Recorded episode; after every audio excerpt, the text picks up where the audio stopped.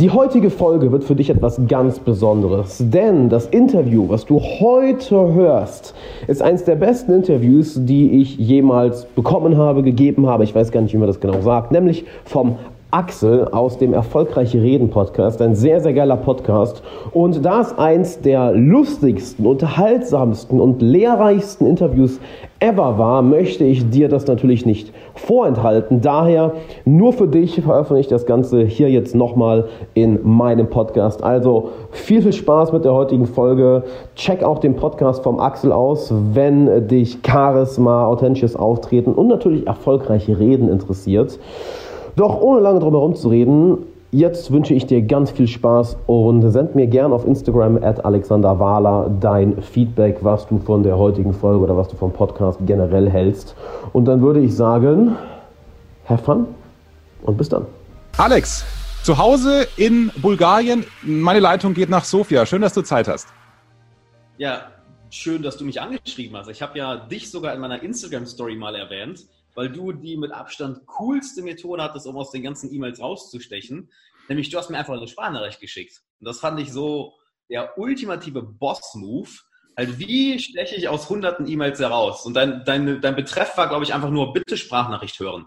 Habe ich, okay, geöffnet und hast du mir eine zwei, drei Minuten Sprachnachricht geschickt, alles erklärt, wer du bist, was du machst, warum ich im Podcast passe, warum das eine coole Idee ist. Und ich hatte es so gefeiert, direkt in der Instagram-Story veröffentlicht und gesagt, Leute, so geht das richtig. Wenn du die Aufmerksamkeit von jemandem haben willst, mach etwas, was niemand anders macht. Und du hast es verdammt gut gemacht und ich freue mich voll auf das Interview. Ich freue mich richtig auf das Interview. Schön. Dann freue ich mich auch, dass äh, du dich freust und dass das so funktioniert hat. Also noch ist es äh, ein Alleinstellungsmerkmal. Ich frage mich, warum viele diese Bleiwüsten-E-Mails schreiben. Man kann eine Sprachnachricht aufnehmen im Smartphone und an die Mail dranhängen. Und gerade, äh, das ist vielleicht schon auch einer der ersten Tipps hier für, für alle in diesem Podcast, wenn es um Kommunikation geht und man Entscheider erreichen will. Wie viele Chefs sitzen am Flughafen in ihrer Senator-Lounge, haben ewig viele E-Mails in ihrem Handy drin und freuen sich, wenn sie vielleicht einfach mal die Augen zumachen können und bei einem Bewerber oder einem, bei einem, der irgendwas will, einfach mal zuhören. Ja, absolut. Lustigerweise, wo du Bewerber erwähnst, da wenn ich das kurz einbringen darf. Selbstverständlich. Das ist bei mir schon zwei Jahre her. Da hat sich eine virtuelle, Assistentin bei mir beworben, aber nicht mit einem Dokument, sondern per Video, das richtig aufwendig bearbeitet war. Ähm, wir haben nur kurzfristig zusammengearbeitet, weil ich dann irgendwann ihre Dienste nicht mehr gebraucht habe. Das war so ein kurzfristiges Projekt. Aber das war eine Hammerbewerbung. Mhm. Also auffallen. Das gilt ja auch für alle, die reden vor Menschen. Charisma habe ich schon angesprochen, um dich kurz vorzustellen. Normalerweise reden wir zuerst über Kommunikation, aber Alex, aus besagtem Grund, weil du noch relativ jung bist, macht Sinn, deine Geschichte erstmal allen einzuordnen, weil das dir, glaube ich, dann die Kompetenz und die Glaubwürdigkeit verleiht für das, was du dann danach sagst aus deiner Coaching-Erfahrung. Deswegen, wer Alex Wahler noch nicht kennt, also äh, rund 30.000 YouTube-Abonnenten hat er. Er hat auch den Alexander Wahler Podcast. Er äh, hält Seminare, begleitet Menschen eben im, im Coaching. Du sprichst auch ab und zu mal auf einer Bühne bei Events. Was waren so Events, die die Zielgruppe vielleicht kennen könnte? Oh, was waren Events? Äh, das The Grind Event in München, dann das Clicktip Event hier in Sofia, das äh, Clicktip Certified, mhm. ähm, Certified Consultant. Ja. Also das sind ja dann auch immer ein paar hundert Menschen, ne? nur um, um die Dimension einzuordnen, oh, oder ein paar tausend. Ne? Genau. So, also ähm, du hast angefangen eben mit Anfang 20 dich mit Persönlichkeitsentwicklung zu beschäftigen. Hintergrund war, dass du in dieser Phase deines Lebens ja selbst ziemlich am Boden warst. Du sprichst von einer Depression. Äh, vielleicht war es eine oder zumindest mindestens eine depressive Phase. Einer, der zu Hause war, ähm, keine Freunde hatte, die Frauenwelt wollte von ihm nichts wissen. Ähm, was ist dann passiert, dass du gesagt hast, Moment mal, so kannst du nicht weitergehen? Äh, ich wurde 21 oder es war kurz vor meinem 21. Geburtstag und das war für mich so, oh fuck, okay, die, Teen, die Teen Teenagerjahre sind auf jeden Fall vorbei. Ähm, jetzt bist du 20, mit 21 bist du überall weltweit ein erwachsener Mann. Mhm. So, sonst kann man sagen, alles klar, gut, äh, ich bin ja noch jung. Aber als so der 21. Geburtstag näher kam und ich gemerkt habe, okay, ich habe eigentlich keine Ahnung, was ich mit meinem Leben machen möchte. Ich habe ähm, ein, zwei gute Freunde, aber jetzt keinen großen Bekanntenkreis oder großen Freundeskreis, wo ich mich immer drauf verlassen kann. Ähm, ich habe kein wirklich starkes Selbstvertrauen. Ich habe keine Ahnung, wie ich auf Mädels zugehe. Ich habe keine Ahnung, wie ich neue Leute generell kennenlerne. Und ich habe verdammt nochmal keine Ahnung, wie dieses Ding, was sich Leben nennt, funktioniert, weil sich irgendwie keiner die Zeit genommen hat, mir das zu erklären.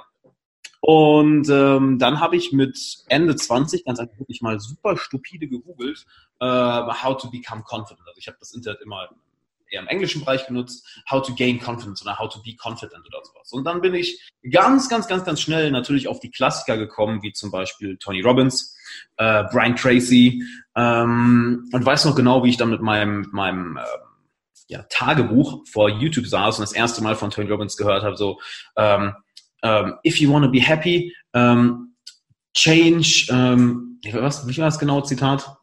Es war auf jeden Fall, sei dankbar, wenn du glücklich werden, wenn du glücklich sein willst. Und für mich war das so, oh, Dankbarkeit. Ah, change expectation for appreciation. Mhm. Statt Dinge zu erwarten, sei dankbar für die Dinge, die du hast. Und das war für mich so mindblow. Ja. Und, ähm, ja, er, er, hat natürlich gesagt, Leaders are Readers, also fang an zu lesen. Also habe ich angefangen zu lesen. Da stand dann, wenn du Selbstvertrauen haben willst, verlass deine Komfortzone, setz dir Ziele und habe damit angefangen und dann fing es an, mir ziemlich, recht, ziemlich schnell recht gut zu gehen, weil ich gemerkt habe, oh, ich fühle mich besser über mich selber. Und das ist ja das, was wir eigentlich wollen. Wir wollen uns selber wohlfühlen. Was das ist ja auch ja, ja, und das ist, wenn ich da gleich rein darf, das ist ja auch ein großes Thema bei vielen, die dieses Lampenfieber auch spüren, wenn es ums Thema Präsentation und Vorträge halten geht. Man malt sich ja aus, was alles nicht klappt. Du hast ja damals ausgemalt, dass du nichts wert bist, offenbar, bis du dann den, den Change äh, äh gemacht hast. Also das können wir dann vielleicht auch nachher noch, noch vertiefen, dass man mit den richtigen Gedanken, ohne dass es gleich jetzt wieder Esoterik ist, ja, das ist ja dies, das große Missverständnis unserer Zeit, mit den richtigen Gedanken und der richtigen Einstellung kannst du natürlich ein anderes Gefühl selbst erzeugen und gehst dann selbstbewusst auf die Bühne. Siehe kognitive Verhaltenstherapie. Das ist eine der wirksamsten Psychotherapien, die wir kennen und die basiert komplett auf deinem mentalen Verhalten, auf deinem kognitiven Verhalten. Mhm. Deine Gedanken formen nun mal deine Innenwelt und deine Innenwelt bestimmt, wie du dich fühlst. Nicht wahr? Wenn du die ganze Zeit denkst, oh, ich bin so ein Loser, ich kann das nicht, ich schaffe das nicht, die Leute gucken mich alle doof an, die urteilen über mich, äh, die finden es bestimmt nicht gut, was ich, was ich mache, ähm, dann wirst du das natürlich auch fühlen. Und beispielsweise, wenn du dann mit stoischen Gedanken, mit buddhistischen Prinzipien, was du ja auch in der kognitiven Verhaltenstherapie zum Beispiel findest, was ja auch nichts anderes als, als Coaching im Endeffekt ist, Verhaltenstherapie ist noch was anderes, aber im Coaching geht es ja auch darum, ähm, dass du deine Gedanken änderst und anfängst mit deinen Gedanken im Endeffekt in einen Dialog zu gehen. Ja, die Leute mögen doch eh nicht, was ich sage. Oh, wirklich? Woher weiß ich das? Habe ich objektive Beweise dafür? Äh, nee, habe ich nicht, aber wenn ich drauf, wenn ich auf die Bühne gehe, dann mögen die das bestimmt nicht.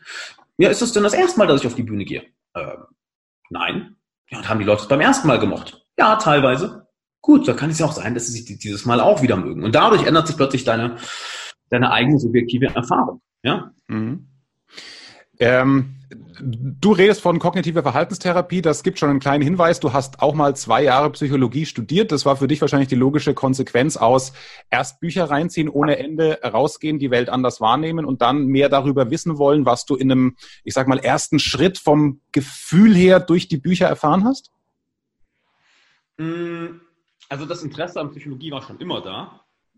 Ähm, aber natürlich, die, die ganze Persönlichkeitsentwicklung hat ja sehr viel in mir ausgelöst, dass ich gesagt habe, gut, ich fange jetzt an zu studieren, aber habe Psychologie im Endeffekt, ich bin kein Psychologe, ich habe hab meinen Abschluss nicht fertig gemacht, weil äh, mir das Coaching sehr viel mehr gefallen hat, weil es plötzlich funktioniert hat, ähm, weil ich gleich, ich war ja zur gleichen Zeit auch noch Musiker mit meiner Band auf Tour und habe da gemerkt, alles klar, die beiden Sachen laufen über, ähm, warum soll ich jetzt noch studieren gehen? Also pausiere ich mal, habe es aufgehört und dann nach einem Jahr auch gesagt, okay, das läuft so super mit meinem Coaching, warum soll ich zurückgehen? Und ähm, bereue es auch nicht. Ja. Mhm. Aber es ist ein bisschen was hängen geblieben. auf jeden Fall, auf jeden Fall, klar. Mhm. Äh, jetzt no, noch mal kurz zurück, bevor wir da auch gleich weitermachen. Wenn ich, und ich nehme dieses plakative Thema, weil es uns alle betrifft, wenn ich jetzt kein Selbstvertrauen habe, was Mädels angeht. Dann liest du was und hast wahrscheinlich auch diese klassischen Impulse, die fünf Schritte, wie du Frauen ansprichst. Hast du es dann gleich draußen ausprobiert, weil Wissen ist Macht ist ja Quatsch, sondern du musst es anwenden. Oder wer hat dir dann da geholfen? Ähm, absolut, natürlich ausprobieren. Was anderes bleibt dir ja nicht übrig. Also es ist schön, wenn du Podcasts hörst, wenn du Bücher liest, wenn du Kurse durcharbeitest. Äh, wenn du nicht um, nichts umsetzt, äh, passiert nichts. Mm, du hast gerade schon das Zitat gesagt, Wissen ist Macht, stimme ich nicht mit überein, Machen ist Macht. Mhm. Du kannst alles wissen, wenn du davon nichts umsetzt, wird auch nichts passieren. Und eine meiner größten Leitfäden ist immer, wenn ich vor etwas Angst habe, wenn mich etwas nervös macht, dann, oder dann muss ich das leider machen. Und äh, Einfach weil ich früh gemerkt habe, alles klar, in der Richtung ist Wachstum, in der Richtung ist mein Selbstvertrauen. Wenn ich in die Richtung gehe, ähm, finde ich mein eigenes Glück. Und das fing an, 20 irgendwie einfach mal auf Mädels zugehen und Mädels ansprechen. Das fing dann an, später mit auf die Bühne gehen und, und äh, Musik machen. Das fing dann an, ging dann weiter mit auf, auf YouTube, im Podcast, auf Instagram oder auf Bühnen zu sprechen. Also es ist ein, klar, es ist ein normaler ähm, Teil des mehr Selbstvertrauen aufbauen. Das ist eigentlich der wichtigste Teil des mehr Selbstvertrauen aufbauen, die Sachen wirklich durchzuziehen und die Zähne mal zusammenzubeißen, zu sagen, gut, dann gehe ich jetzt in die Richtung, wo es unangenehm ist, wo ich Angst vor habe. Und du hast jetzt ange, äh, an, angesprochen, fehlendes Selbstvertrauen. Also am Anfang hat ja keiner von uns Selbstvertrauen. Wenn wir etwas noch nie gemacht haben, mhm. dann können wir uns nicht, äh, können wir auch nicht mit super viel Selbstvertrauen darauf zugehen. Das ist ja auch nichts Schlimmes. Ich meine, niemand würde von dir erwarten, dass wenn du dich zum ersten Mal auf ein, ein Suzuki-Motorrad setzt und noch nie vorher gefahren bist, dass du dann mit super viel Selbstvertrauen mit 200 Sachen über die Autobahn fährst. Mhm. Das ist erstmal, okay, wie funktioniert der Scheiß? Oh mein Gott, Knöpfe, wie behalte ich die Balance, wie, wie bremse ich? Und das Gleiche mit dem auf die Bühne gehen. Also es gibt nur einen Weg, ähm, die Angst vor dem Public Speaking zu überwinden. Und zwar ist es, indem du Public Speaking machst. Mhm. Und das eben für unseren Hörer, äh, der in, in einem kleineren Bereich unterwegs ist und einfach vor 30 Kollegen eine Präsentation halten muss oder vor dem Betriebsrat, das ist genau das Gleiche. Wichtig äh, neben dem einfach machen ist mir immer die Vorbereitung. Ich bin Vorbereitungsfetischist. Ich äh, halte es hier mal in die Kamera. Es sind hier zwei, drei Seiten gedruckt, die ich mir vorbereitet habe. Ja, klar, kriege ich mir die auch eine Stunde voll, wenn ich einfach frage, was mich interessiert. Aber auch da möchte ich einen gewissen roten Faden drin haben und die Punkte rausarbeiten, die wichtig sind. Und deswegen äh, Info für alle, die auch neu dazugekommen sind jetzt im Podcast. Auch ich habe ein E-Book geschrieben. Es ist ein kostenloses E-Book, aber hat Gehalt. Darauf lege ich Wert. Das ist nicht so ein eineinhalb Seiten Fängerprodukt für irgendeine E-Mail-Adresse. Da sind die fünf Schritte, um die Redeangst loszuwerden. Und da ist ganz viel drin, wie du die Vorbereitung A, Zeitsparen machst, B, intensiv machst und eben C, wie du dann dir einen persönlichen Aha- und Wow-Effekt kreierst durch zwei, drei Tools, die sind kein Geheimnis, man muss sie nur kennen und dann geht man nämlich mit der Sicherheit erstmal raus, entweder auf die Bühne oder vor die Kollegen im Vortrag. Angstfrei-reden.de ist die E-Mail, ansonsten natürlich auch wie immer bei mir im Podcast verlinkt. Das nur als eine kleine äh, Info über meine Show Notes. Alex, du bist Teil einer Generation, die gewohnt ist zu bekommen, was sie will. Du hast das Handy in der Hand, bestellst bei Amazon, klack. Irgendwann wird es eine Stunde später da sein mit irgendeiner Drohne. Im Moment ist es vielleicht der nächste Tag. Du bist gewohnt, auf Facebook, auf Instagram ein Bild hinzustellen und klack, hast du sofort ein Like oder auch von mir aus eine Kritik oder irgendeinen Hater bei YouTube. Das ist diese, ich glaube, es heißt Instant Gratification. Also äh, du bist die Generation, die sofort weiß, wenn ich was mache, hat es ein, ein Ergebnis in den meisten Fällen. Das führt aber aus meiner Sicht, und ich bin gespannt, was du dazu sagst, zu einem Problem. Geduld wird zum Fremdwort. Gerade wenn ich mich in dieser Online-Medienwelt bewege, da heißt es, äh, hier bete fünfmal zum Universum und du wirst stinkreich und erfolgreich sein. Also inwieweit merkst du das bei deinen Coaches vielleicht auch, dass du denen erstmal Geduld rein coachen musst? Ähm, muss gerade erstmal grinsen. Bete fünfmal, das Universum gibt dir alles, was du willst. Ich habe letztens in der Instagram-Story auch so eine Ad auseinandergenommen, die ich bei YouTube bekommen hat. Äh, hier, dein Engel will mit dir sprechen. Klick jetzt hier, um deine kostenlose Stunde mit deinem Engel zu buchen. Und dann kommt halt raus Scam. Googles einmal die Firma so Scam, Scam, Scam, Scam, Scam.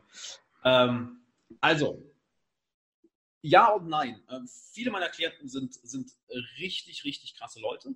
Ähm, von daher, da geht es weniger darum, ihnen Geduld zu geben. Ähm, bei manchen ist es natürlich so, aber bei, ich sag mal, bei der anderen Hälfte der Klienten ist es, ist es schon so. Ich merke das ja auch von Kommentaren auf YouTube oder auf Instagram oder Mails, die ich bekomme, ähm, oder Leute, mit denen ich auch mal eine Coaching-Session habe und die jetzt nicht im langfristigen Coaching sind. Ähm, ja, Ungeduld ist ein riesiger, riesiger Faktor. Ich merke es ja auch bei mir. Ich meine, es gibt ja einen Grund, warum ich so sehr ähm, es ist so häufig wiederhole, dass du jeden Tag meditieren solltest weil es dich eben aus diesem konstanten Hamsterrad, wo du die ganze Zeit alles jetzt sofort haben willst und bloß nicht warten kannst, dich mal rausbringt, indem du einmal durchatmest und merkst,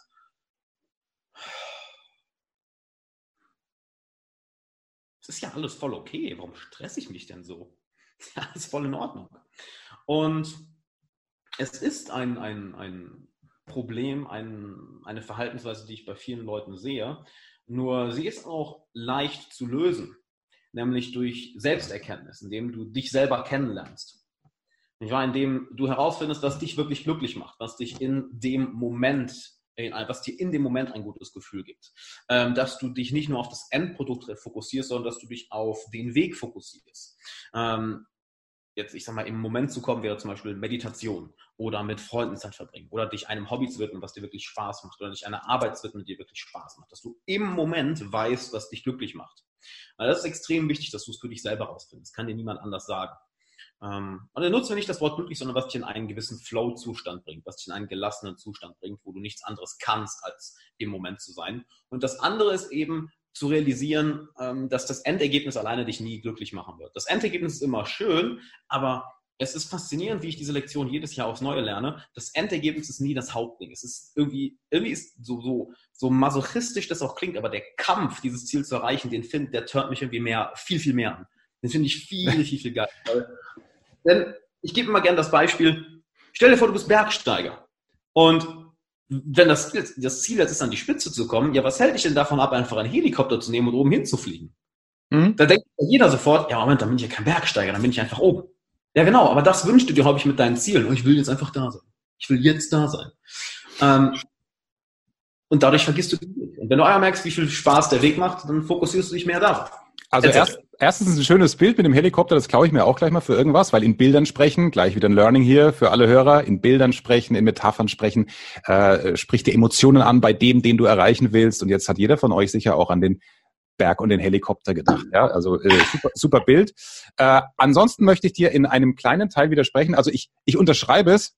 Ähm, mhm. äh, also die, die, die diese, diese, dieses Durchhaltevermögen braucht man ja. Also ich sehe selber, ich war, äh, keine Ahnung, in der Bayern 3 Morning Show fünf Jahre lang über eine Million Hörer gewohnt in der Durchschnittsstunde. Dann launche ich meinen Podcast und habe 50 oder 100 Abrufe.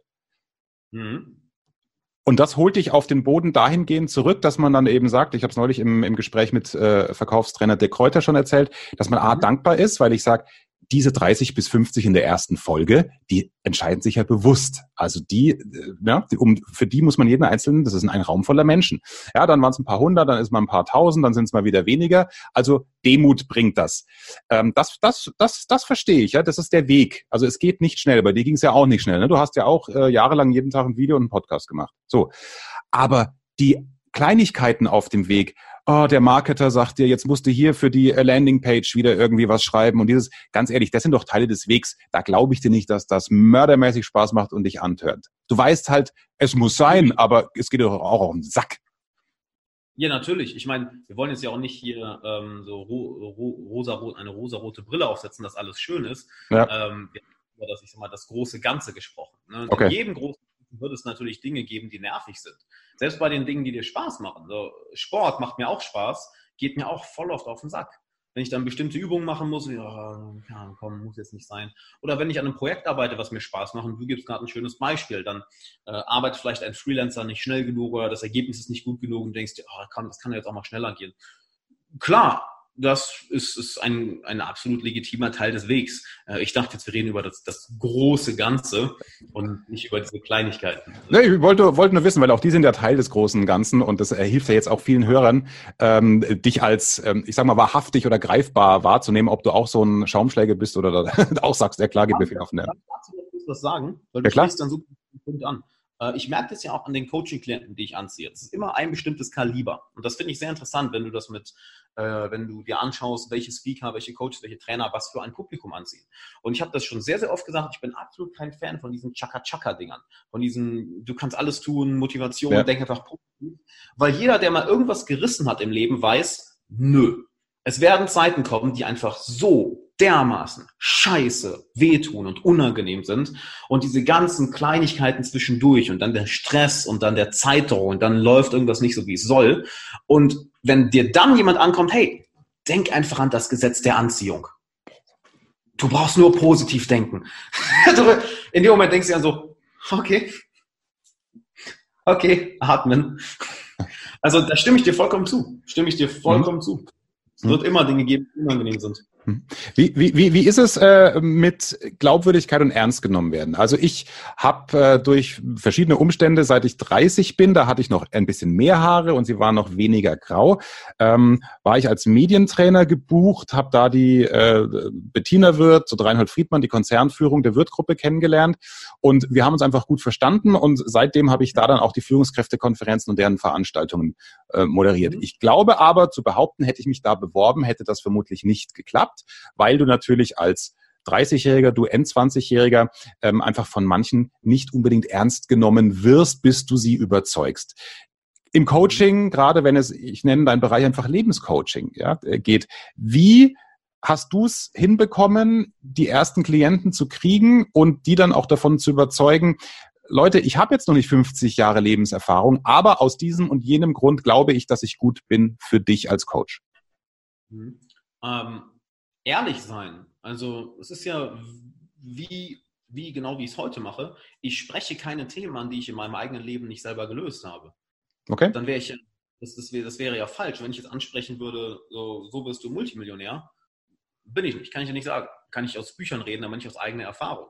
Und dieses Prinzip habe ich verfolgt, seit ich meinen YouTube-Kanal gestartet habe. 2014. Ich habe nur Videos über Themen gemacht, wo ich mir sagen kann, alles klar, ähm, das habe ich geschafft, weil worauf konnte ich zurückblicken? Ich konnte darauf zurückblicken, dass ich mir einen tollen Freundeskreis aufgebaut habe. Ich konnte darauf zurückblicken, dass ich mir Selbstvertrauen angeeignet habe. Ich konnte darauf zurückblicken, äh, dass ich, dass ich einen meiner Kindheitsträume erfüllt habe, nämlich in meiner Band auf Tour sein und ein eigenes Album draußen haben. Also habe ich auch wirklich diese Themen angesprochen. Wie bekommst du Selbstvertrauen? Wie lernst du neue Leute kennen? Ähm, wie kommst du mehr aus dir raus, wenn du introvertiert bist? Wie mhm. erreichst du Ziele? Wie verlässt du eine Komfortzone? Und habe wirklich nur über diese Themen gesprochen, wo ich weiß, hey, das habe ich bis zu einem bestimmten Grad gelöst. Und habe dann Leuten gesagt, pass auf, wenn du mehr dazu lernen möchtest, dann schreib mir doch mal eine Mail oder schreib mir bei Facebook, also damals hatte ich nicht meine Website. Und habe mit den Leuten dann geschrieben und gesagt, gut, pass auf, lass uns am Telefon regeln. Und ähm, habe sie dann angerufen, mit ihnen gequatscht und dann natürlich auch angefangen, die ersten Coachings zu verkaufen. Und ich sage jetzt nicht, dass die Leute ähm, von sich aus alle gesagt haben, oh geil, jetzt will ich das Coaching. Ich habe natürlich mich mit, mit Verkauf beschäftigt, mhm. weil du musst verkaufen können, du musst dich selber vermarkten können. Und back then dachte ich mir einfach, alles klar, was kann ich? Ich kann reden, that's it. Also mache ich YouTube, okay. Und wie bekomme ich jetzt Kunden? Dann rede ich mit denen. Wie rede ich mit denen? Ich hole sie ans Telefon. That's it. Super, super straightforward. Und heute ist es halt so, heute ist es, ist es, ist es anders, dass ich, dass ich mir auswählen kann, mit wem ich arbeite. Ne? Dass ich wirklich bewusst sagen kann, nee, mit dir nicht, ja, mit dir möchte ich arbeiten. Das ist eine Luxusposition, wo ich dankbar für bin. Mhm. Ähm, nur die Glaubwürdigkeit kam bei mir daher, dass ich wirklich nur Themen angesprochen habe, die ich selber für mich gelöst hatte bis zu einem bestimmten Grad und dann den Leuten einfach die Wahrheit gesagt habe, wie ich das geregelt habe. Und die Leute haben auf YouTube gesehen, okay, der spricht, der weiß, wovon er redet, haben das Ganze umgesetzt, hey, es funktioniert und that's it. Und seitdem natürlich hat sich Glaubwürdigkeit erarbeitet durch zig Videos, durch Auftritt mit anderen Leuten, durch das eigene Buch, durch Online-Kurse, durch Coaching-Testimonials von Leuten. Ähm, und dann baut sich das mit der Zeit mehr und mehr auf. Aber so habe ich wirklich ganz am Anfang angefangen. Zu zeigen, dass ich das, wovon ich rede, wirklich drauf habe, dass ich bei mir Ergebnisse bekomme und dass ich auch anderen Leuten Ergebnisse ähm, beschaffen kann. Und dadurch kam die Glaubwürdigkeit auch recht schnell. Weil es einfach, es ist ja echt. Ne? Mhm. Äh, wie, wie unterscheiden sich deine Klienten vom Anfang, als du logischerweise noch nicht durch Online-Marketing, YouTube etc. sichtbar warst? Und was kommen jetzt für welche? Hast du also durch die letzten Jahre vielleicht auch eine andere Strahlkraft entwickelt, dass jetzt auch ein, ich sag mal, 50-Jähriger zu dir kommt? Oder ist es eher die Zielgruppe, die du durch die Art der Ansprache im ähnlichen Alter einfach äh, im Sack hast? Also vom Alter ist es wirklich von 18 bis 48. Okay. Ne, das ist halt wirklich, wirklich äh, durchgehend. Und was interessant ist, ähm, dass ich mehr und mehr Leute anziehe, die sich schon länger mit Persönlichkeitsentwicklung beschäftigen. Äh, das höre ich ganz, ganz oft, dass sie sagen, hey, ich bin lange dem und dem, dem und dem Typ gefolgt oder ich war auf diesen Chaka-Chaka-Seminaren oder ich habe jetzt äh, beschäftige mich seit ein, zwei Jahren damit und merke, äh, irgendwie komme ich bei vielen nicht weiter, aber wenn ich deinen Content anschaue, bei dir komme ich weiter. Mhm. Lass uns doch mal zusammenarbeiten. Und äh, solche Leute kommen viel. Es sind vom, vom, vom Klientel äh, Ärzte, Juristen, Unternehmer, Online-Marketer, äh, teilweise Studenten, teilweise gerade Berufseinsteiger, ähm, Familienväter, Familienmütter. Also es ist wirklich breit gefächert von 18 bis 48. Aber alle haben krass was im Kopf. Und ähm, Teilweise stehen die Leute voll im Leben, ne? wie gesagt, sind wie Arzt, Jurist, Unternehmer und haben oder Online-Marketer und haben sich was eigenes aufgebaut. Andere sind wirklich gerade erst am Anfang und sagen, ich bin 21 und ich feiere deine Videos, äh, ich brauche deine Hilfe, was ich in den nächsten Jahren mache, lass uns zusammenarbeiten. Mhm. Beides, ja. Ja, und du teilst es ja auch schön auf. Du hast Online-Kurse für den äh, Teil des passiven Einkommens, wobei auch das finde ich ja so ein Wahnsinnsmärchen in dieser Online-Welt. Man sagt immer passives Einkommen. Nee, du machst natürlich laufend Videos und Podcasts, das ist ja laufend Marketing, damit Menschen diese Kurse auch kaufen. Also diese Ehrlichkeit fehlt mir auch in dieser Welt. Magst du da vielleicht einfach mal über die Wahrheit sprechen? Also gut, ähm, wie sagt Gary Vaynerchuk so schön, äh, passive income doesn't exist.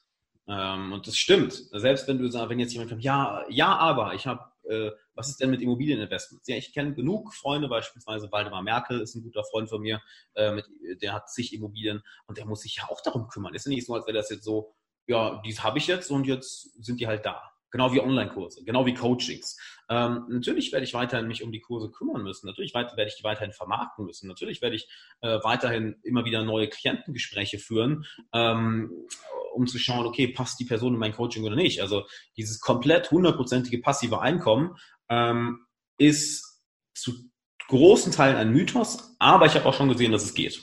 Äh, beispielsweise Thorsten Kreuz, äh, der auch hier in Sofia wohnt. Ich sage mal, das ist so mein Business-Mentor, der hat äh, Schlankra aufgebaut, schlankr.de, also ohne E, schlankr. Und das ist so eine Sache, das Ding läuft wirklich äh, so automatisiert, dass er da äh, kaum was, was äh, machen muss. Äh, klar, er hat auch Dutzende Mitarbeiter, äh, also das Ganze ist wirklich eine große Maschinerie, die natürlich aufgebaut wurde. Aber das ist so eine Sache, ähm, viel muss er da nicht mehr machen. Mhm. Management vielleicht hier und da, aber sonst ist das schon sehr, sehr krass passiv aufgebaut. Mhm. Also es, es geht. Also, ist ja wunderbar, ja klar, aber auch wie du es machst ähm, von, von den Säulen her. Das eine ist die eine Säule, das ist auch bei dir eine Maschinerie, aber direktes Coachen, ich denke mir, dass du das immer machen wirst, weil das äh, hört man ja, das ist eine Leidenschaft auch, äh, ist natürlich das vielleicht auch auf hohem Niveau dann Zeit gegen Geld tauschen. Wie, wie disziplinierst du dich selbst? Äh, wie viele Termine machst du? Kannst du das so prozentual irgendwie einordnen? 30 Prozent sind Kurse, 30 Prozent ist Coaching und 40 Prozent ist keine Ahnung was. Also um die Kurse, ähm, da muss ich mich ja gar nicht aktiv drum kümmern. Also das ist ja nicht irgendwie, als wäre da eine Coaching-Begleitung mit bei. Ähm, und die Coachings, da, wird, da geht eigentlich, ich sag mal, ein Großteil meiner Zeit rein. Also sowohl meine Coaching-Gruppe als auch Einzelcoachings, als auch jetzt ähm, Sessions, wo Leute, wo ich mit jemandem Neues rede, um zu schauen, ob der ins Coaching passt. Ähm, gehen. So, so ein Gruppencoaching-Call zum Beispiel, die sind dann schon mal drei, vier Stunden lang. Die sind donnerstags immer. Mhm. Ähm, kannst vorstellen, wenn ich, äh, wie viele habe ich davon in der Woche? Vielleicht zehn Stück Einzelcoachings. Äh, das sind auch nochmal zehn, jeweils 60 bis 90 Minuten. Und dann geht schon, schon eine Menge Zeit weg. So, und der Rest ist dann wirklich Content, Content produzieren. Jetzt gerade suche ich neue Mitarbeiter. Ähm, Sachen wie Buchhaltung, die ja auch erledigt werden mhm. müssen. Kleinigkeiten, die sich ansammeln. Also dann geht schon sehr viel Zeit drauf, aber ich setze mir selber immer ein klares Limit. Also ähm, ich sage mir selber, ähm, wenn ich merke, dass ich unfokussiert werde, dass ich äh, ähm, mehr Schlaf brauche als sonst, dass ich dann wirklich die Arbeitslast zurückfahre, weil ich da auch schon oft genug einen Fehler gemacht habe, einfach weiter durchzupowern und dann gegen die Wand zu fahren. Und ich denke, den Fehler hat jeder schon mal gemacht. Aber ja, da fällt mir immer so der, der Vergleich, wo wir schon in Bildern eben gesprochen haben, fällt mir ähm, die schöne Metapher ein. Das ist so, als würdest du ähm, auf halber Strecke mit dein, von deiner Autofahrt merken, der Tank ist fast leer und willst durchpowern, weil du, weil du dir sagst, ja, nee, ich habe jetzt keine Zeit, äh, eine Pause an der Raststelle zu machen und eine Tankstelle zu machen, um aufzutanken, weil ich habe ja wenig Zeit. Mhm. Ja gut, aber wenn du irgendwo auf der Autobahn noch einmal liegen bleibst mit dem leeren Tank, bis der dann wieder voll ist, es dauert sehr viel länger, als dir die 20 Minuten zu nehmen, rechts ranzufahren, den Tank wieder aufzutanken und dann mit Vollspeed weiterzufahren. Also wenn der Körper sich da meldet oder der Geist sich meldet, die Seele sich meldet, ähm, dann sage ich ganz klar, alles klar, ähm, nicht mehr, mehr Termine nicht, hier ist Schluss. Mhm. Wobei die, die, die Verlockung, ne, und auch das kennt sich ja jeder, die hat ja, die, die ist ja auch nur menschlich. Also äh, am liebsten, wenn man so Ideen hat, du hast drei Berge und möchtest alle drei gleichzeitig besteigen. Also so geht's mir auch mein, mein äh, Kollege, der mich hier online unterstützt, sagt, hey, pass auf, wir könnten noch unter das Webinar und schon wieder eine Anfrage, ob du endlich auch Seminare anbietest, Axel, oder jetzt mach doch endlich mal einen Kurs. Mache ich ja alles irgendwie aktuell nicht, ja. Ähm, also das ist schon, klar hätte ich Lust drauf, aber mein Tag hat auch nur 24 Stunden. Also dieses Entscheidungen treffen, tut echt manchmal weh. Was rätst du da deinen Klienten, wo du auch merkst, oh, die sind gerade Richtung Verzettelhausen unterwegs? ähm, daran erinnern, dass sie, dass sie das Ganze schon mal gemacht haben und was passiert ist. Also ich glaube, jeder hat schon mal, äh, ist schon mal in die Situation gekommen, dass er eben wirklich so gegen die Wand fährt und dann, ich sag mal, ausgebrannt ist oder einfach nicht mehr hochkommt äh, und die komplette Motivation verliert. Und ähm, das kann auch so ziemlich jeder meiner Klienten bestätigen. Und da den Leuten vor Augen halten, was das letzte Mal passiert ist und was sie dadurch verlieren. Sowohl in Zeit, als auch in Finanzen, als auch in Energie, als auch in guten Beziehungen. Wirklich den Verlust schmerzhaft vor Augen halten, dass der Schmerz weiterzumachen größer wird als der Schmerz, eine Pause zu machen, weil sie plötzlich sehen, oh, okay, das letzte Mal, wo ich das gemacht habe, ist das passiert. Ich habe mich mit der Person zerstritten, ich habe so viel Geld verloren, ich habe so viel Zeit verloren, ich habe mich so sehr über mich selber aufgeregt, ich habe so lange gebraucht, um mich wieder zu erholen. Nee, ich nehme mir den Tag frei. Mhm. Das war bei mir nicht anders. Ja. Wir haben das Gespräch so ein bisschen umgedreht, weil es war wichtig, finde ich, um dich kennenzulernen, wie du tickst. Jetzt gehen wir so ein bisschen noch mehr auf dieses äh, Vortragsreden ein und in der Audiospur kommt jetzt folgendes Jingle. In der Videospur singe ich es. Der Erfolgreich Reden Podcast, dein erstes Mal. Es geht jetzt, lieber Alexander, nicht um Sex. Ich weiß, du könntest dazu auch was sagen, weil das ja Teil deiner Depression und deiner Lebensveränderung war, glaube ich, ne? so mit Anfang 20. Ich bin wie immer gut vorbereitet, aber gehe dann nicht ins Detail. Ähm, was war denn die erste ja, oder der erste Auftritt vor größerem Publikum. Kannst du dich noch dran erinnern? Zweite Frage, wie ging es dir davor? Und dritte Frage, wie ging es dir danach? Äh, meinst du jetzt der erste Auftritt live oder vor Video? Äh, lass es uns teilen. Erst der erste Auftritt, ne, oder nehmen wir Video, weil der war wahrscheinlich zuerst, ne? Das war so das erste Mal raus aus der Komfortzone. Also das, das erste Mal live vor größerem Publikum war wahrscheinlich bei Gedankentanken in Köln. Mhm. Das war auch bestimmt 2014, nee, es müsste 2015 oder so gewesen sein. Das war noch nicht Leute, vielleicht 50 oder so. Das war so ein ganz kleines Event. Ähm, und da war ich schon, ich habe mich gefreut, aber ich war schon brutal nervös. Also besonders der Moment, wo es immer heißt, und jetzt äh, darf, ich auf, darf ich auf der Bühne bekommen, heißen Alexander Wahler. Du auf einmal merkst, oh warte, das passiert ja wirklich. Das ja, vorher ist es immer noch so ein Gedanke, so, oh, das wird schön. Manchmal, oh, warte, ich muss jetzt wirklich da hoch. Und dann halt hochgegangen. Ähm, aber nach, ich würde sagen, 30 Sekunden ist das Gefühl weg. Also sobald du drin bist, sobald du anfängst zu reden und mal da bist, geht es wirklich weg. Es geht wirklich weg und fängt an, Spaß zu machen. Es ist, ähm, es, gibt, es gibt dir plötzlich extrem viel Energie. Mhm. Und so habe ich mich auch danach gefühlt. Ich habe mich sehr, sehr gut gefühlt. Ich habe mich sehr gefreut, es gemacht zu haben. Ich habe mich energiegeladener und freier als vorher gefühlt. Ähm, mhm. was war dein Thema? War dein Thema deine Lebensgeschichte und wie hast du dich darauf vorbereitet? Du sagst, das kann ich dir gar nicht mehr sagen. Okay. Das, war ich, das weiß ich echt nicht mehr. Das war 2015. Also mhm. Das ist jetzt vier Jahre her.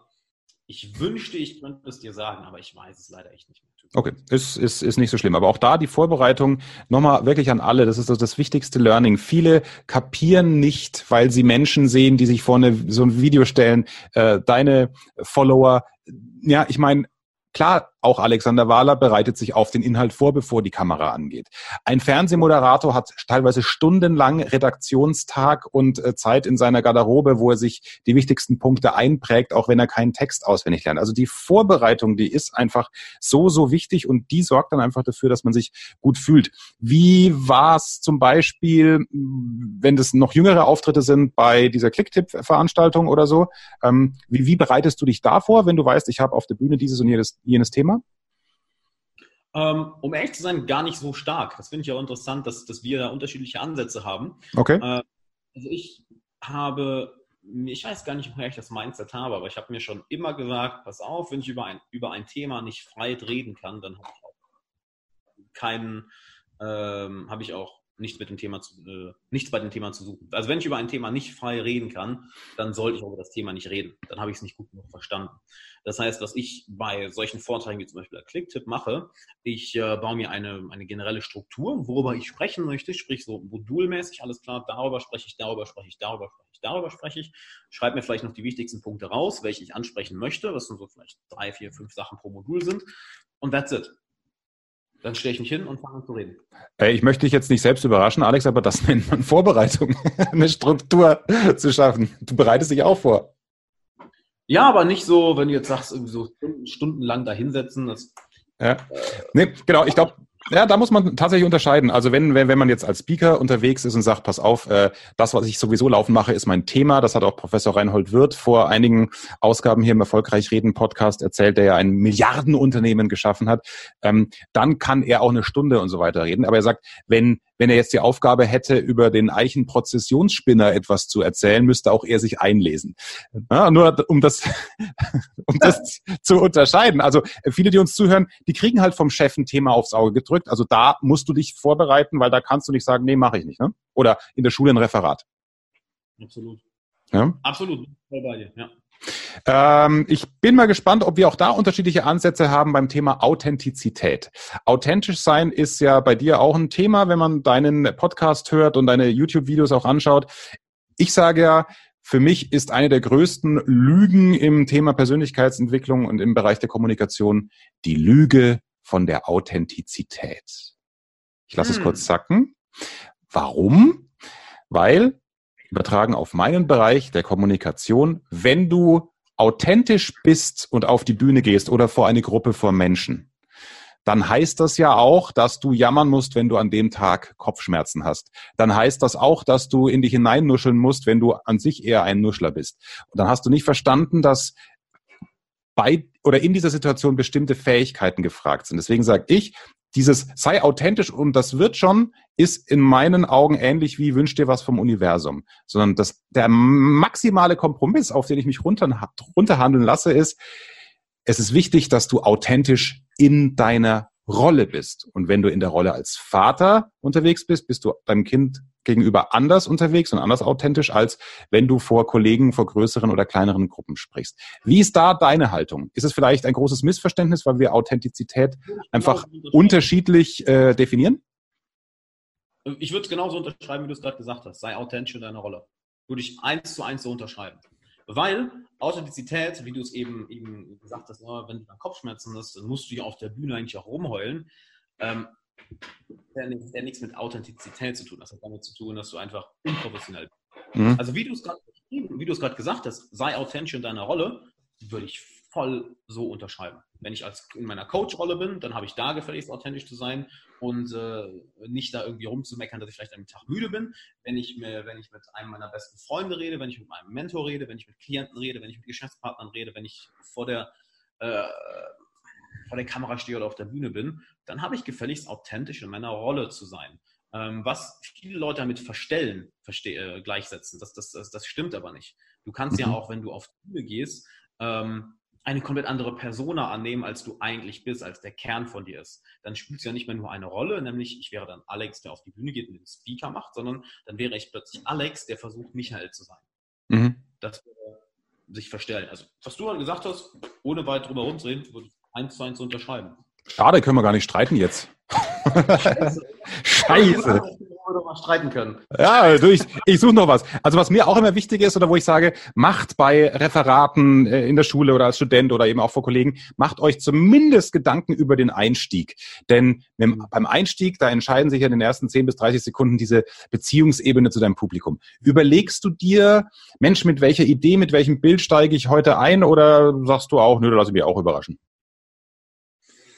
Hm, den Anfang habe ich schon ganz gerne geplant. Also ich überlege mir schon, was ist so die erste Geschichte, die ich erzähle, das erste Modul, wie, wie mache ich den Anfang? Weil der Anfang ist, ich kenne es halt aus dem, dem YouTube-Bereich, die ersten zehn Sekunden sind die wichtigsten. Wenn ja. du da die Leute hookst, dann hast du eigentlich schon gewonnen. Solange du jetzt nicht im Rest des Videos eine komplette Schlaftablette wirst. Ähm, und auf der Bühne ist es ähnlich. Du musst, musst die Leute mit irgendetwas am Anfang hooken. Und da bereite ich mich genauso vor. Da setze ich sehr viel Wert drauf. Jetzt ist sehr viel Wert ähm, nicht nur auf den Anfang, sondern auch aufs Ende. Äh, aus zwei Gründen. Äh, nicht nur, weil am Ende natürlich häufig der Verkauf kommt, sehr, sehr wichtig ist, sondern äh, Primacy-Recency-Effekt. Wenn ähm, der komplette Teil deiner Rede super war oder dein kompletter Vortrag super war, aber in den letzten 30 Sekunden hast du irgendwas verpatzt, die Leute erinnern sich immer nur an das Privacy, an das, was als erstes passiert ist und an Recency, an das, was als letztes passiert ist. Deshalb sind Filme, die uns mitreißen, aber dann am Ende auf einmal ein schlechtes Ende haben, wir denken daran zurück und sagen, das war ja, das war ja ein Kackfilm. Mhm. Game of Thrones ist gerade perfektes Beispiel. Über Jahre hinweg geschaut, letzte Staffel, Katastrophe, alle meckern über Game of Thrones. Ist ja nicht so, als wären vorher die sechs Staffeln ja. äh, schlecht gewesen. Genau, also Anfang und Ende ist für mich sehr, sehr, sehr wichtig. Mhm. Habe ich damit die Frage beantwortet? Nicht, dass ich jetzt abdrifte auf einen. Nein, nein, nein, ist schon, ist schon wunderbar. Und äh, auch das ist wieder ein Teil der Vorbereitung. Mein Lieblingsbeispiel für auch alle, die, also mein Stammhörer kann es schon nicht mehr hören. Es ist teilweise so einfach. Man muss sich nur auf diesen Einstieg sensibilisieren. Ja? Beispiel Bioreferat. Du kannst dich hinstellen, wenn es heißt, so, und jetzt kommt Alexander zu uns und erzählt uns etwas zur Vererbungslehre. Hatten wir, glaube ich, alle in der achten oder neunten Klasse. Ja, dann kannst du sagen, ich erzähle euch jetzt etwas zur Vererbungslehre. Ist nicht falsch, ist aber langweilig. Ich komme nach vorne und sage, so, ich erkläre euch jetzt, warum eure Nachbarin so hässlich ist. Nice. Oder so hübsch ist, ja. Das ist für mich einfach der, das Paradebeispiel. Ein Gedanke mehr gemacht, da hast du dann sogar den Nutzwert schon rausgearbeitet. Okay, offenbar ist die Vererbungslehre thematisch führt die darauf hin, warum wir so aussehen, wie wir aussehen. Das kann ja dann sofort im zweiten Satz kommen. Da auch wieder eine kleine Info. Ich habe da so zehn wunderbare Mustereinstiege gemacht, auch als PDF verlinke ich in der Beschreibung natürlich auch wie immer äh, kostenlos der Axels Einstiegsservice. Es sind wirklich zehn, zehn Sachen, mit denen wir das Publikum öffnen, an die für jedes Thema passen, weil es mit einer Situation zu tun hat. Schicke ich dir auch gerne mal rüber, falls du sie brauchst, Alex. Ja, bitte, machen wir. Das klingt sehr interessant, weil das geht ja genau in die Richtung, was ich eben meinte. Gerade ja. bei YouTube, bei Podcast, du musst die, wir haben heute darüber gesprochen, über Ungeduld, du musst die Leute am Anfang sofort gucken, weil wenn du es nicht machst, sind weg. Dann äh, sind sie weg. Ähm, für mich ist der größte Grad oder äh, der größte Grad der Freiheit, ähm, zu ignorieren, was andere von mir denken und meinen. Jetzt nicht der Inner Circle, ne, also schon kritikfähig bleiben, aber indem man sich zum Beispiel die Gedanken macht, okay, was denken die jetzt im Publikum von mir nach meinen ersten fünf Minuten? Das ist ja dieser Teufelskreis zum Lampenfieber etc. Ähm, du mit Ende 20, ich höre nämlich, dass viele so mit 30, 40, 50 erst diesen, diesen Schritt gehen, dass sie sagen, es ist mir jetzt völlig egal, ich ziehe mein Ding durch. Ich kann mir vorstellen, dass du schon ein bisschen früher auf den Trichter gekommen bist, oder? Mm, ja, und ich kann dir auch direkt sagen, was mir dabei hilft. Ich habe hier nämlich äh, eine, eine schöne Münze, die ich immer mit mir rum, ja, rumtrage. Mhm. Da steht Memento Mori. Genau. Denk dran, du kannst das Leben jeden Moment verlassen. Und das ist die Sache, die mir auch dabei hilft. Denn irgendwann bin ich tot. Und das kann theoretisch heute sein. Wir denken immer, oh, das ist dann irgendwann in 60, 70 Jahren. Nee, das kann heute sein. Jeder, der mal einen Todesfall im, in, im Bekannten- oder Freundeskreis hatte, besonders in jungen Jahren, äh, weiß, oh, okay, Aneurysma, pluff, mhm. 26, weg. Ja. Autounfall, bumm, 29, tot. Da spielt es keine Rolle mehr, was irgendjemand ähm, vor der Bühne oder auf der Straße oder im Bus oder in der Bahn oder auf YouTube äh, von dieser Person gedacht hat. Das ist jetzt vollkommen egal. Und das ist das, womit ich das immer in, in, in ähm, Beziehung setze. Wenn ich merke, dass da der Gedanke kommt, oh, was denkt jetzt diese Person über mich? Was haben diese Menschen für eine Meinung über mich? Wie kommt das jetzt vielleicht an, wenn ich das sage? Erinnere ich mich, ähm, Spielt das noch eine Rolle, wenn ich tot bin? Spielt das eine Rolle, wenn ich auf dem Sterbebett liege? Äh, nee. Oh ja, stimmt. Und dann ist dieser Gedanke, äh, er ist nicht mehr so schwer, weil häufig ist es ja so eine Last, die wir mit uns rumtragen. Oh, es ist so schwierig. Oh, was denken jetzt über mich? Und dann merkst du, warte mal, ich bin irgendwann weg und wir alle teilen das gleiche Schicksal eines Tages. Die werden auch alle irgendwann mal weg sein. Selbst wenn es der erfolgreichste, äh, talentierteste, klügste Mensch der Welt ist, der ist von dem Tod genauso gleich wie du und ich. Mhm. Und das klingt für viele jetzt vielleicht so ein bisschen ja, wie ein Downer, sehr negativ. Oh, was ich soll in meinen Tod denken? Ich finde, es ist der befreiendste Gedanke überhaupt, weil es nimmt dir plötzlich die Angst davor, was andere von dir denken. Es nimmt dir ähm, die Angst davor, ob du bestimmte Ziele verfolgen sollst, ob du einen bestimmten Traum verfolgen sollst, weil wir vergessen das über den Alltag. Halt, wir sind nicht ewig hier. Von der Kürze des Lebens, eines, eines der besten Bücher, was ich immer und immer wieder, immer wieder lese. Halt, unsere Zeit hier ist begrenzt. Und das Schlimme ist, wir wissen nicht, wie begrenzt. Weil wir gehen immer davon aus, dass wir alt werden, dass wir mal 80, 90 Jahre alt werden. Die Lebenserwartung wird ja auch immer größer. Aber wie gesagt, jeder, der mal einen plötzlichen Todesfall erlebt hat, weiß, oh, nee, warte mal, das stimmt nicht. Das kann jeden Moment zu Ende sein. Und dann bist du frei. Wie du es mhm. eben gesagt hast, ultimative Freiheit ist, wenn du dir keine Gedanken mehr darüber machst, was andere von dir denken. Und für mich ist es Memento Mori, hey, eines Tages bist du weg, eines Tages ist alles weg, was du, was du kennst und liebst. Von daher, sich Sorgen zu machen oder Angst davor zu haben, äh, vor Leuten zu reden oder ähm, vor, den, vor, vor, vor der negativen Meinung von anderen Menschen, absolut absurd im Vergleich dazu. Mhm. Schöner Gedanke, vor allem eben den, sich da wieder dafür zu sensibilisieren. Macht auf jeden Fall Sinn, kann ich nur, nur unterschreiben. Ähm, was ist jetzt mit, ich sag mal, Ende 20 anders als mit Mitte 20, als du mhm. dein Business angefangen hast? wenn du, weil es ist an sich ja eine kurze Zeitspanne aufs Leben bezogen, aber so wie du sprichst, welche Gedanken du hast, glaube ich, dass ja in dieser Zeit unfassbar viel passiert ist bei dir. In Bezug auf was? auf die Arbeit und vielleicht auf die Einstellung zum Leben. Mhm. Ähm. Also ich, ich mache es nochmal konkreter.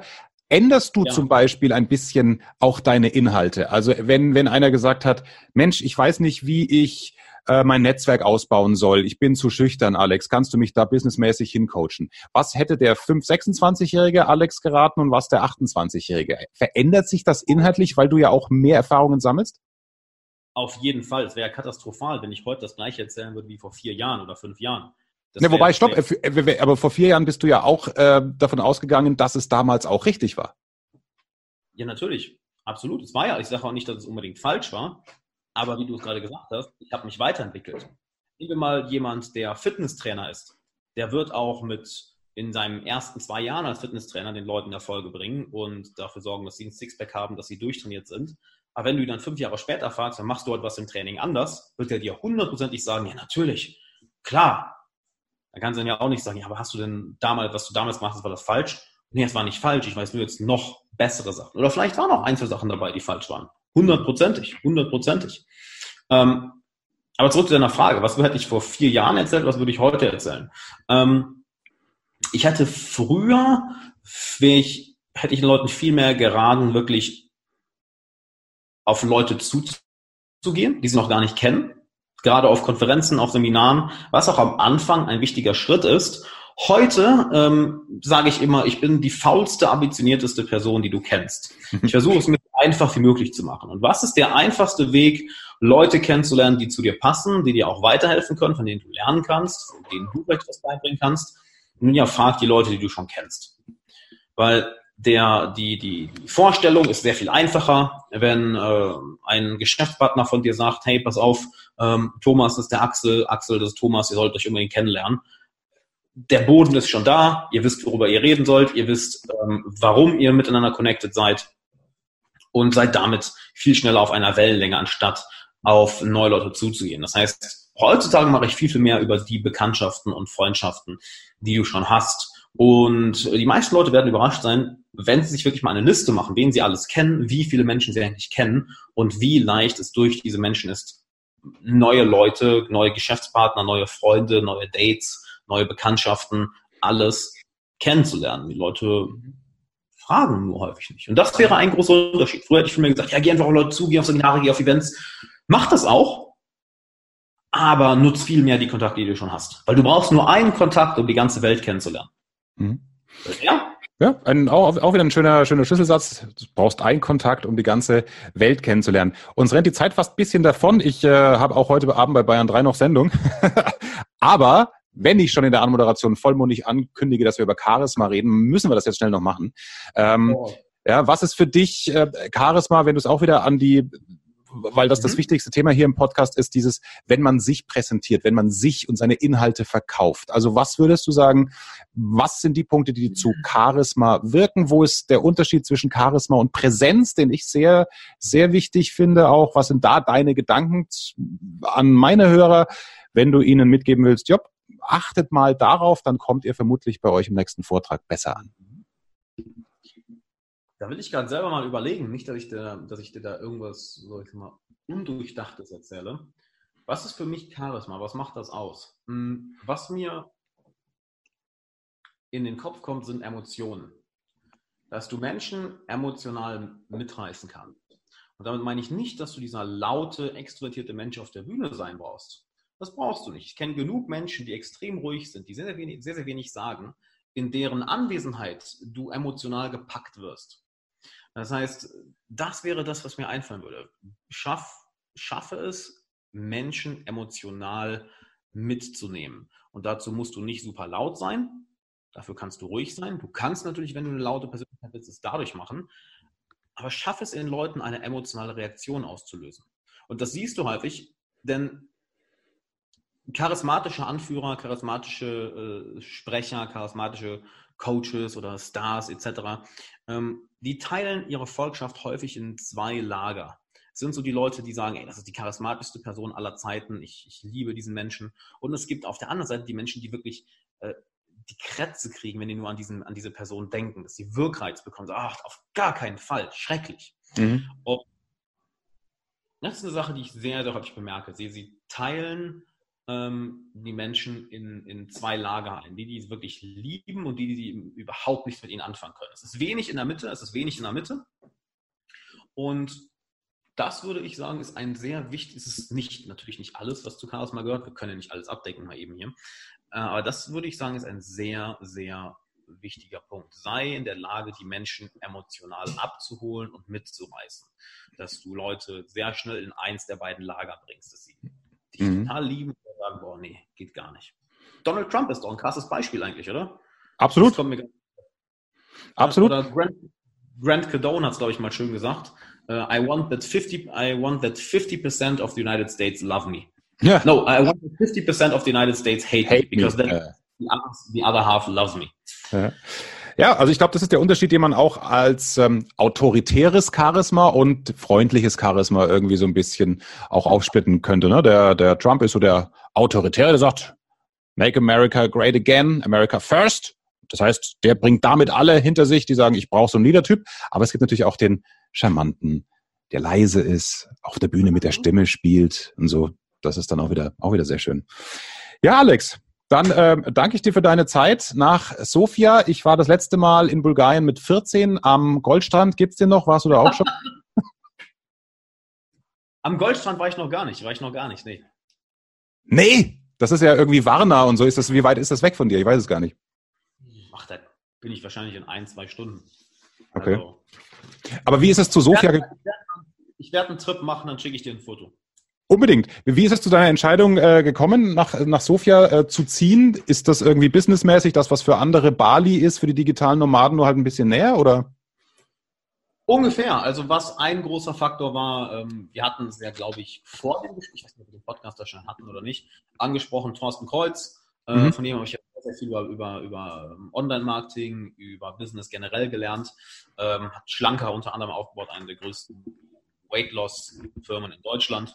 Und ihn habe ich halt besucht 2017 hier in, in Sofia für zwei Wochen, fand es so cool, dass ich ähm, meinen, meinen Aufenthalt verlängert habe und wollte halt unbedingt einen festen Wohnsitz. Ich habe vorher diesen digitalen Nomaden-Lebensstil gemacht, das hat mir überhaupt nicht gefallen äh, habe mich dann entschieden, hey, pass auf, hier, hier passt ja alles von der Firma her, du kannst deine Firma äh, hinpacken, äh, du hast bessere Steuern als in Deutschland, du bist in zweieinhalb Stunden in Deutschland, hier ist eine tolle Lebensqualität, hier kenne ich schon viele Leute. Und dann kam noch dazu, dass ich meine Ex-Freundin damals kennengelernt habe. Und das war so, alles klar, äh, dann bleibe ich hier. Es war einfach so ein perfect fit mit allen mhm. Faktoren. Und John, schließt sich der Kreis wieder? Müssen wir gerade einen Aufruf machen, frauentechnisch? Was war jetzt eine Frage? Ja. So, nee, brauchen wir nicht. Brauchen Das ist ja schön, man kann ja mal nachfragen. Wir sagen jetzt auch nicht, was im Vorgespräch dieses, äh, dieses Podcasts gelaufen ist. Ich gebe euch nur einen kleinen Hinweis. Alex sagt im Moment, ich hole mir was zu trinken. Dann schaut man hier bei, bei, bei, bei dieser Zoom-Konferenzsoftware natürlich in ein leeres Wohnzimmer und hört nur den Soda-Stream. Einfach live machen, warte. Ma mach's doch mal live. Live machen. Ich hole mir mal kurz was zu trinken, ja?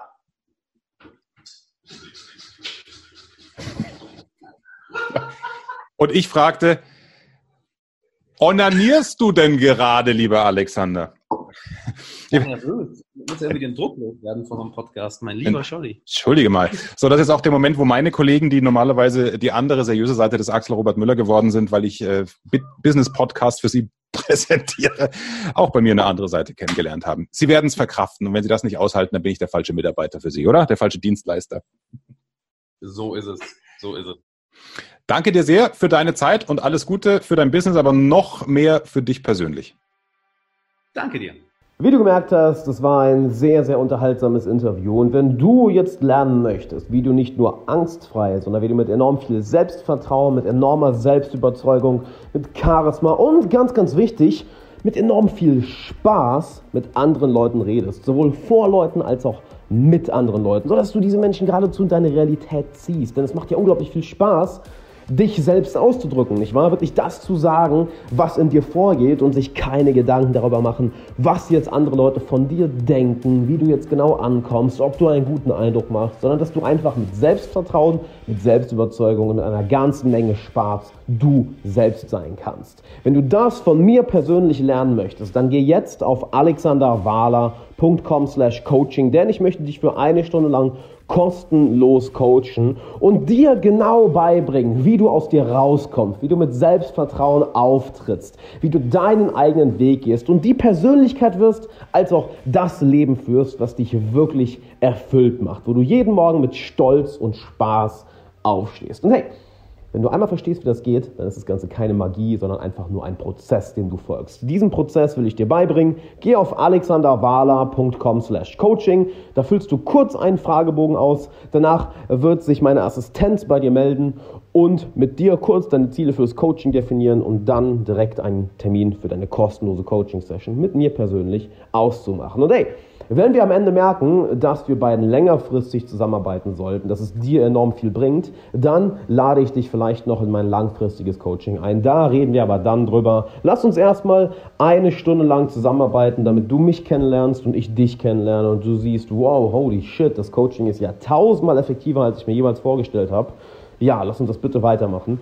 Lass uns erstmal diese eine Session machen. Geh jetzt auf alexanderwala.com slash coaching, bevor alle Plätze weg sind, denn offensichtlich nach jeder Podcast-Folge füllen sich die Sessions sehr, sehr, sehr schnell. Ich freue mich auf dich. alexanderwala.com slash coaching. Mach das jetzt, denn Gewinner treffen Entscheidungen. Die zögern nicht. Die warten nicht bis morgen. Die machen es jetzt. Und wie ich dich kenne, da du den Podcast bis hier gehört hast, bist du verdammt nochmal ein Gewinner oder auf dem besten Weg dahin. Also, ich freue mich auf dich im Coaching. Bis dann.